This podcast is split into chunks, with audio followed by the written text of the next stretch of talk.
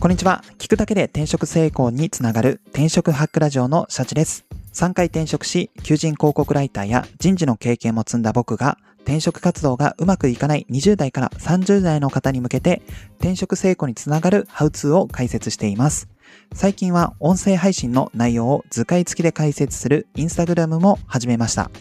転職活動で失敗したくないという方は、リンクを載せていますので、インスタグラムもぜひチェックしてみてください。理解度が増して転職活動に役立つはずです。よろしくお願いします。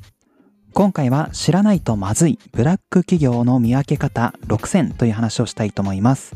はい、突然ですが皆さんブラック企業で働いてみたいでしょうか？なわけねえだろって思う方がほとんどだと思うんですが、じゃあそのブラック企業を見分ける方法はご存知ですかって質問したら、もしかしたら、いや、ちょっとそこはよくわからないっていう方が、まあ、少なくないのかなと思っています。ですので今回は、えー、転職活動する際にですね、ブラック企業かどうかっていうのを事前に、え、チェックする方法というのをアドバイスしたいかなと思います。まあ、具体的には就職指揮法といった本を使ってブラック企業の見分け方をご紹介します。え、先にお伝えすると見分け方っていうのは、えー、6つあるので、まあ、それを1日、今日からですね、1日1つずつ紹介していきたいと思います。まあ、今日からですね、えー、放送を聞いたよっていう方はぜひですね、このえ6つの回、ちょっと長いかもしれないんですが、え6日間を通して、このブラック企業の見分け方、習得していただけると嬉しいです。はい。で、まずこの就職指揮法って何っていう方もいるかなと思いますので、簡単にお伝えします。まあ、これはそうですね。えー、まあ、就職指揮法って言ってるぐらいなので、まあ、就職活動で使える、まあ、本になります。確か東洋経済かどっ家が、えー、出版している本で、まあ、転職サイトとか採用サイトでは見られない、まあ、入社後の働き方に関するデータが記載されています。まあ、これを踏まえて、ブラック企業かどうかっていうのがわかるっていうロジックになっています。じゃあ、その就職指揮法を使って、じゃあどんな観点で、えー、見極める必要があるのか。まあ、ここをお伝えすると、見極めポイントは冒頭でお伝えしたように6つあります。先にこちら列挙しますね。えー、1つは新卒入社した社員の3年以内の離職率。え、2つ目、平均勤続年数。3つ目、有給休暇の取得率。え、4つ目、従業員数に対する毎年の採用実績数。え、5つ目、男女別の採用実績数や配属部署の状況。6つ目、35歳社員の賃金最低額。まあ、この6つをチェックすることによって、ブラック企業かどうかっていうのが、まあ、応募する前とかですね、あるいはまあ応募した後、実際にこの選考進める、進めても良いのかどうかっていう時に、この6つのポイントを、えー、活用することで、まあ、ブラック企業かどうかっていうのが事前にわかりますので、まあ、これを、えー、一つ覚えていただける覚えていただいた方が良いかなと思います。で、今回は冒頭でお伝えしたように、1日1つずつ紹介していきますので、最初にお伝えした新卒入社した社員の3年以内の離職率について解説したいと思います。はい。で、この新卒3年目、新卒社員の3年以内の離職率、どうしてこれをチェックする必要があるかというとこなんですが、そうですね。これは若手社員を、まあ、使い捨てない。ちゃんと大切にする会社がどうかっていうのが、まあ、そこの離職率から見えてくるので、まあ、チェックをしましょうっていう話になりますと。ちなみに、えー、ちょっとデータが古いんですが、19年の入社3年以内の離職率は30%でした。ですので、そうですね、この30%を基準に、まあ、離職率の高さ、まあ、気になっている企業を、まあ、就職指揮法で見てみて、まあ、そこで離職率がどうなのかチェック。で、この、例えば離職率30%を、えー、切るか切らないかっていうところで、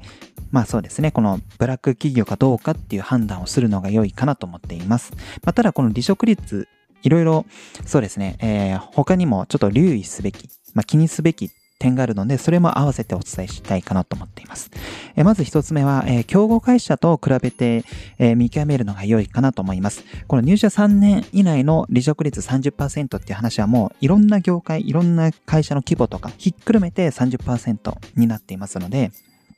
もしかしたら、その気になっている会社の、えー、まあ、業界とか、あとはその会社規模とか、そういったものを踏まえると、この30%を仮に上回ってたとしても、実はそれって普通だよねっていう可能性もあります。ですので、まずは、え気になってる企業の競合会社、例えば、えー、ほんと適当に話すんですが、何か通信会社、えー、の離職率 A っていう会社の通信会社の離職率を見て、そこと、えー、競合となる B 社、C 社とか、まあそういったところも競合の、えー、離職率を見て、それに対して、えー、離職率が突出して高いのかどうかっていうのを、まあ、見た方がより、え、正確にブラック企業かどうかっていう判断ができるかなと思っています。で、加えてですね、あと残り2つ見てほしいポイントがあって、もう1つが、え、その会社の事業フェーズを確認してください。えー、そうですね。この事業フェーズっていうのは3つありまして、えー、創業期、成長期、安定期ですね。えー、で、このまあ創業期とかっていうのはまあそうですね。平たく言うともう今創業したてでまあいわゆるベンチャーですね。まあそういったところっていうのは正直、えー、人材の流動性がそもそも高いです。で、会社としても長く働いて欲しいっていうよりかは、えー、この創業期なんとか会社をこの切り盛りしてくれるような人が欲しい。で、まあ、ベンチャー企業に入る人もそもそもそういうふうになんかその会社で長く腰を据えてっていうよりかは、そこでいっぱい、えスキルとかキャリアを、えー、培って、まあ、いい意味で踏み台にしてまた違う転職先を決めようとか、まあ、そういう人も結構多くなるかなと思います。ですので、まあ、例えばその気になっている会社の、えー会えー、会社がですね、創業期だった場合って、離職率ってまあ必然的に高くなってしまうのかなと思いますので、まあこの離職率まあ、新卒3年以内の離職率なので、まあ、ちょっと比較も難しいかもしれないんですが、その会社が創業期かどうか、創業期、成長期、安定期のどれに当てはまるのかっていうのもチェックした方が良いかなと思います。はい。で、例えばこれが安定期、もう創業、無事創業でなんか軌道乗って成長もしました。すごい組織も拡大して、売り上げも拡大しました。あとは、それをいかに維持するか。この部分で、例えば離職率がすごく高いってなると、えー、ちょっとまあ問題かなと思いますので、その会社の事業フェーズを確認するのも良いかなと思っています。で、もう一つのチェックポイントが、その、えー、そうですね、口コミを確認してください。まあそうですね、このオープンワークスとか、いろいろ転職会議とか、そういったその会社に勤めたことのある方、あるいは現在、えー、就業中の方の口コミを確認できるサイトがありますので、まあそこでなんか退職理由とかも見れると思いますので、例えばその退職理由を見て、えー、実際にこの離職率が高いってなった時に、それはブラック会社だから高いのか、それとも違う理由で普通に辞めていくのかっていうのを、まあ、考慮した方が良いかなと思っています。まあ、というのもですね、この新卒で、まあ、離職する方っていうのは、まあ理由いろいろあるとは思うんですけども、例えば自身、自分がその希望する業務内容とミスマッチをしていたから、えー、辞めました。3年以内で辞めましたっていうのがあったりするんですね。で、このえー、自分が希望する業務内容とミスマッチっていうのも、えー、いろんなパターンがあって、例えば、えー、学生が勝手になんかその夢を膨らませてしまって、実際いざ入ってみたら、あ、こんなもんかっていうとこでミスマッチを起こして辞めるパターンもあれば、例えば、えー、募集企業が採用する際に、本当もう嘘をつきまくってて、もうやりがいもあります。えー、すごいキラキラした職場ですとか。まあそんな、で、えー、お給料もいいですみたいな。そんな感じで言って、でも実際入ってみると全然そんなことなくて、まあ企業が嘘ついてたので、まあ実際働いてその真実を知って辞めてしまった。で、これ前者だったら正直前者の理由で辞める場合って、なんて言うんですかね、そんな、えー、会社に落ち度があるっていうよりか、どちらかというとちょっと言葉悪いんですが、えー、社会人経験のない学生が、まあ、良くも悪くも、勝手にこの自分がやる仕事を、のイメージをちょっと間違って想像して、いざ働いて、まあギャップ、ギャップを生んでしまったっていう形になるので、この理由の離職って、まあ別に正直問題ないかなと思っていて、まあ後者の理由、もう採用活動でめっちゃ会社が嘘ついてました。なので、自分が希望してる会社と、あ自分が希望してる業務と全然違うことをやらされました。だから辞めてますっていう理由の方がやばいので、まあそうですね、この離職率が高いってなった時に、じゃあその新卒で働いた人たちの退職理由っていうのも多分転職、えー、口コミサイトとかで確認できるので、まあそこでちょっと退職理由の内訳を見るのもちょっと一つ手かなと思います。はい。まあそうすることによって本当にその離職率が高いってなった時に、これがブラック企業だから高いのか、そうじゃない理由、まあ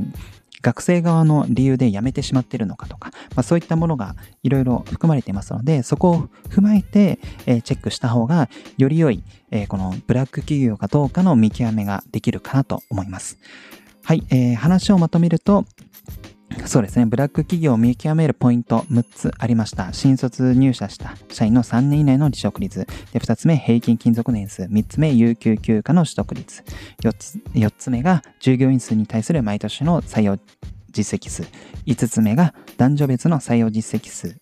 えー、6つ目が35歳社員のえー、賃金の最低額ですね。で、今回は、えー、一つ目の新卒入社者、社員の3年以内の離職率をチェックしましょうっていう話をしていました。で、離職率、えー、なぜ確認する必要があるかっていうと、若手社員を使い捨てる会社がどうかっていうのがそこで分かってくるからですっていう話で、まあそうですね、離職率高いっていうのを、えー、ただ見るんじゃなくて、競合、競合の離職率と比べたりとか、